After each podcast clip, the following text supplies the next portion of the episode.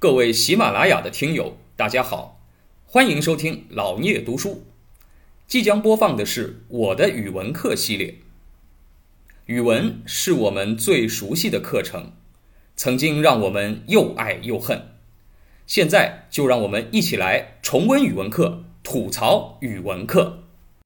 啊，这首诗的篇幅呢也不是特别长，啊，一共分大概这样啊四个段落啊。那么当中呢，实际上有一些内容啊是曹操的原创啊，有一些呢也是他引用了过去的一些诗歌作品当中啊。我想，如果对于呃我们中国古代的诗歌有一定阅读和了解的同学呢，你会发现啊，这里面有一些句子不是曹操自己写的啊。你发现这个。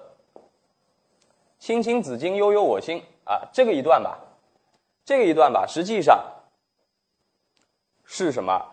就是《诗经》当中有一首叫《子衿》啊，这里面提到的啊，而被曹操呢引用到他的这个诗作当中来啊。不仅如此，还有啊，像这个啊“悠悠鹿鸣，食野之苹”啊这一段啊是什么？就是《诗经·鹿鸣》当中的啊这个句段。那么被曹操引用过来，啊，这个引用呢，哎，也是特别的恰当啊。他把这个不同的作品当中的呃句子摘引过来，呃，恰好能够放入到他的这个呃诗歌当中，能够去抒发他自己的情感，啊，这也是曹操的一种本事。呃，其实啊，我们在后来啊，这个我们今后会学到的古代文学史当中，也有一些诗人。他会在他的诗歌当中引用过去前辈们的作品当中的一些经典语段，啊，放入到他的这个诗作当中，啊，也能够恰如其分的去书写他自己的一些情怀，啊，这也是啊这个后来诗人的一种啊创作技能。那么，啊，我们先来啊这个通读一下这首诗。那么，哎，这个然后呢，我们正好啊来。呃，了解一下一些相关的背景，它是这个曹操的代表作啊。曹操有很多诗啊，比如说你们高中时候可能学过一个叫做啊“东临碣石，以观沧海”啊，这个有没有学过啊？我记得呃，上海市的这个高中语文教材当中应该是有的啊。那么这首《短歌行》啊，如果呃大家呃业余时间看过那个《三国演义》的话。啊，那么《三国演义》当中当然是原文引用了曹操的这个诗作啊。那么这首诗啊，它开篇这几句啊，就是“对酒当歌，人生几何？譬如朝露，去日苦多。慨当以慷，忧思难忘。何以解忧，唯有杜康。”叫做流露出诗人对生命匆匆的啊这样的一个深沉的感慨啊，就像。啊，这里他的发问呢，啊，当啊这个酒宴上，啊他端起这个酒杯的时候，啊，那么古人啊这个在呃酒宴的时候啊，特别是一些有身份的人啊，那么在这个酒宴当中呢，我上节课也讲过啊，古代没有那么多的娱乐活动啊，你也不能看电影啊，你也不能这个啊看电视，呃，你也没有那么多的啊其他的娱乐，那怎么办呢？哎，只有自娱自乐，对吧？通过音乐啊、歌曲、舞蹈啊，来烘托这个酒宴的啊这样的一种欢乐的气氛啊。比如说，我们看过那个《鸿门宴》啊，《鸿门宴》上不也一样吗？哎，就这个项庄站起来说什么？哎，大家干喝酒没劲，对吧？哎，我来舞一段剑。哎，那么当然，他这个舞剑是意在沛公啊。那实际上，如果没有这个啊，没有这个想法在里面的话啊，在其他的酒宴上也会这样啊，就是。即兴，大家表演一下啊！这个文人呢喜欢吟两句诗，啊，那么有武将在呢，他就喜欢舞一段剑，哎，是为了增加这个酒宴的气氛，哎，那么曹操说啊，对酒当歌啊，就是大家现在喝着酒啊，我们，哎，是不是应该来这个呃吟咏一番啊？因为古代诗歌是不分的，啊，那么实际上吟诗也就是作歌，哎，那么在这个时候啊。想到要吟两句诗啊，想到要唱作一番的时候呢，哎，忽然想到一件事情，什么叫人生几何？哎，人生命多么的短暂啊！啊，人的生命就那么几十年，啊，那么，哎，大家可以想象那个情境，就是曹操在哎吟唱这首诗的时候，他创作这首诗的时候，你觉得他是处在他生命的一个什么阶段？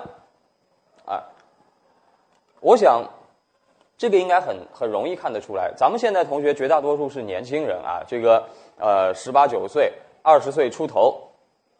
我觉得大家平时一块儿吃饭啊，或者一块儿出去这个唱卡拉 OK 的时候，一般很少会去呃真的发自内心的去嗯去这个感叹说，哎呀，人的生命好短暂呐啊！除非你有很特别的人生境遇啊，否则普通的大家呃二十岁上下的时候，正是啊这个啊八九点钟的太阳，对吧？这个啊正在人生的上升期。啊，我现在来上大学，好好学习，就是为了什么？就是为了我今后还有一个呃面临着无限可能性的未来。就是我未来我可能干这个，可能干那个，我什么都做得成。年轻人就要有这样的一个心态，就不会去想象，哎呀，人人这个一生就这么短暂，对吧？干什么都一样，最后尘归尘，土归土。你要这么想，呃，就没希望了，是吧？你这人生，啊，所以年轻人一般不会这么想。曹操自己年轻的时候，他也不会写这样的诗。到什么时候会写呢？啊，这个时候曹操已经处在他人生的啊这个暮年了，啊，这个在大概六十岁上下的时候，啊，在古人来说啊，古代这个人的平均期望寿命是很短的啊，像曹操这样啊，属于身份很高的人，那当然呃相对来说在当时啊，这个生活条件、医疗条件比较好啊，还能活到六十多岁。那普通老百姓在那个战乱的时代，能能够活到四十就不啊，就就已经不错了，是吧？啊，所以，哎，曹操在这个人生的暮年，开始感叹什么？啊，人生多么的短暂！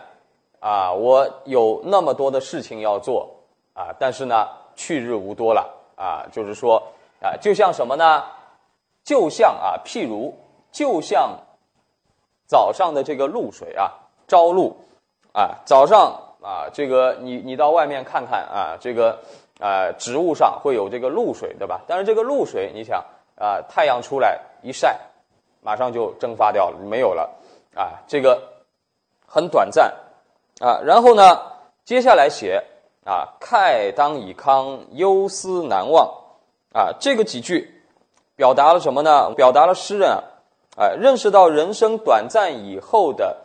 忧思和无奈，啊，忧思和无奈，啊，这个对人生啊，就对自己的一生啊，也对于啊他所生活的那个时代啊，我们知道曹操是一个什么样的人啊？我们看过三国啊，都应该知道啊，曹操他本身是一个很有能力的人啊，在他那个时代。啊，我们不以简单的说这个《三国演义》上说的忠臣、奸臣、好人、坏人来衡量。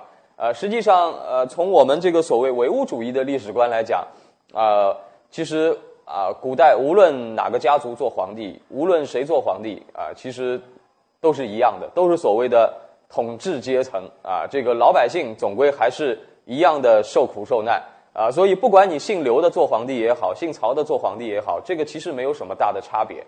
啊，只是呢，哎，曹操，他是一个这样的人，他从年轻的时候，啊，就怀有一个比较大的志向，啊，他本人，我上次课上也讲过，啊，这个汉朝整个是一个什么？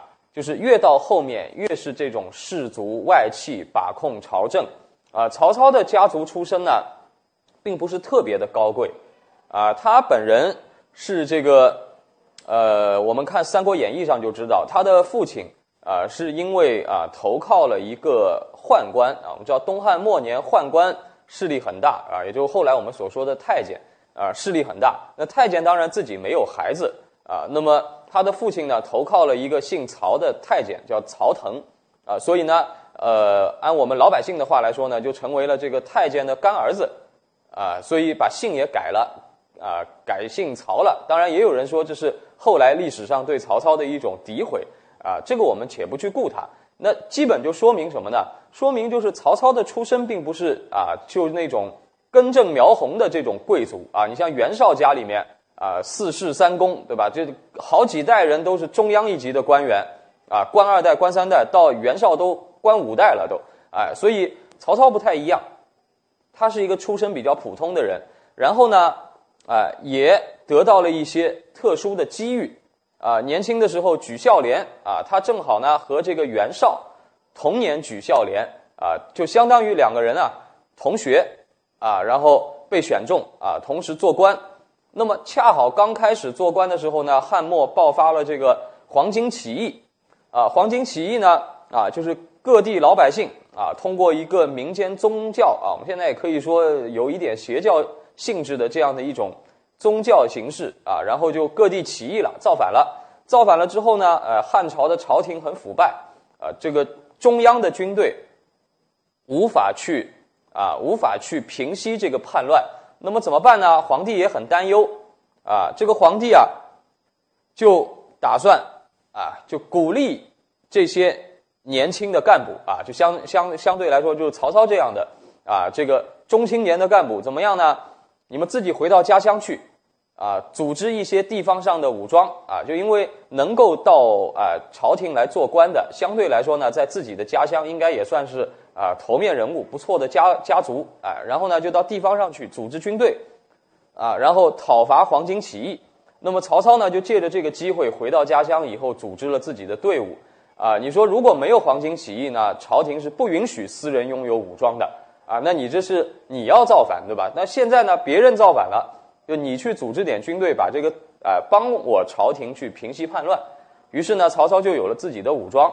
然后慢慢慢慢的呢，在平息了黄巾起义之后，啊，整个国家的格局就在改变。我们都后来知道董卓呀什么出来了啊。然后呢，地方上的这些武装呢，啊，就各为其主啊，各自割据一方。既然有了部队啊，你的部队需要养吧？那需要养，呃，朝廷又不给钱，那怎么办呢？你就占据一块地方。啊，让这个地方的税收来供养你的军队，啊，那么慢慢的呢，就形成了几十个大大小小的割据，曹操也是其中之一，啊，后来当然曹操采纳了这个荀彧他们的这个建议，啊，就是迎回汉献帝，啊，挟天子以令诸侯，那渐渐的就做大了，啊，去兼并了各种势力，那么你说整个曹操的这个人生的奋斗，啊，一方面说明他确实是有很强的权力欲望。啊，我们后来这个书上说曹操叫汉贼，是吧？想哎，就整天想着控制汉朝皇帝，最后甚至于要啊要取代汉朝做皇帝，啊，他有很大的权力欲望啊。这个呢，我想曹操他自己也是不否认的啊，他是一个权力欲望很强的人，希望站在别人的头顶上的。但是从另外一方面来说呢，哎，你说他有没有那种就是哎为了自己？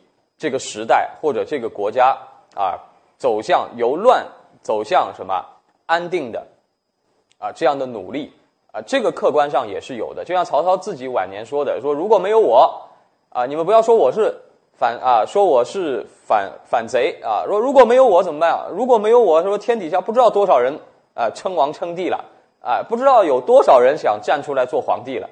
就是因为有了我，所以我把那些土匪啊，那些地方上的势力。”一个一个的给平息了啊，所以呢，呃，没有那么多人出来兴风作浪了，呃，相对来说，对于普通老百姓来说，有曹操这样的人啊，应该说是给他们带来的好处更多啊。你想，虽然老百姓是绵羊啊，谁来了都从你身上拔羊毛，但是呢，你说是被一头狮子统治合算？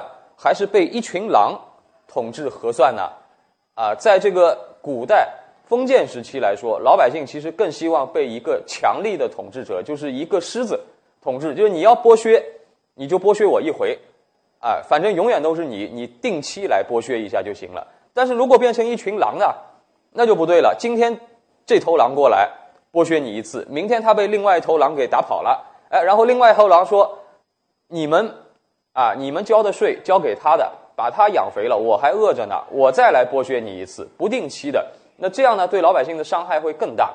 那曹操的作用呢，就是他，啊，他自己变成了一头狮子，啊，去咬死了其他的狼，啊，那么，所以呢，哎，曹操他对于啊这个时代来说啊，他也有他自己的一些抱负和志向，就是希望这个天下怎么，就是由大乱走向安定啊，希望能够重新恢复到啊这个统一的状态。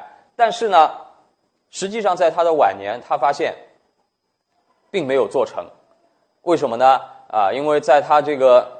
啊，这个晚年的时候打了一仗啊，公元二百零八年打了赤壁之战，啊，赤壁之战我们知道，呃，这个有很多传奇故事。它的结果是什么呢？结果就是奠定了天下的三分啊，曹操输了，而且输得很惨啊，这个在在这个长江天险上没有能够突破啊，没有能够打到南啊这个南方去。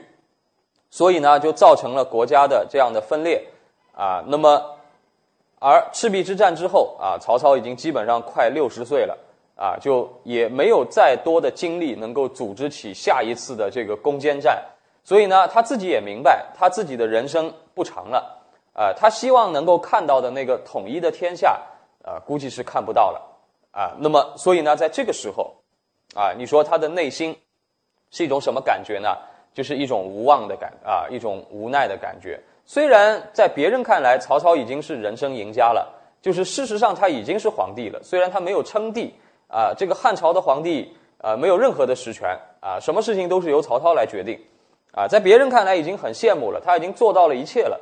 但是在他自己看来呢，呃，实际上他没有成功。他这一生，而且他已经啊，虽然那时候他还没有死。但是他也知道，到他死那天，这个天下也不可能三分归于一统，啊，那么所以呢，他有啊这样的忧啊这样的忧愁啊，怎么办呢？喝酒喝酒，啊，怎么办呢？啊，何以解忧，唯有杜康。感谢您的聆听。如果您有任何问题想与主播交流，请在评论区留言。欢迎订阅本专辑，期待下集再见。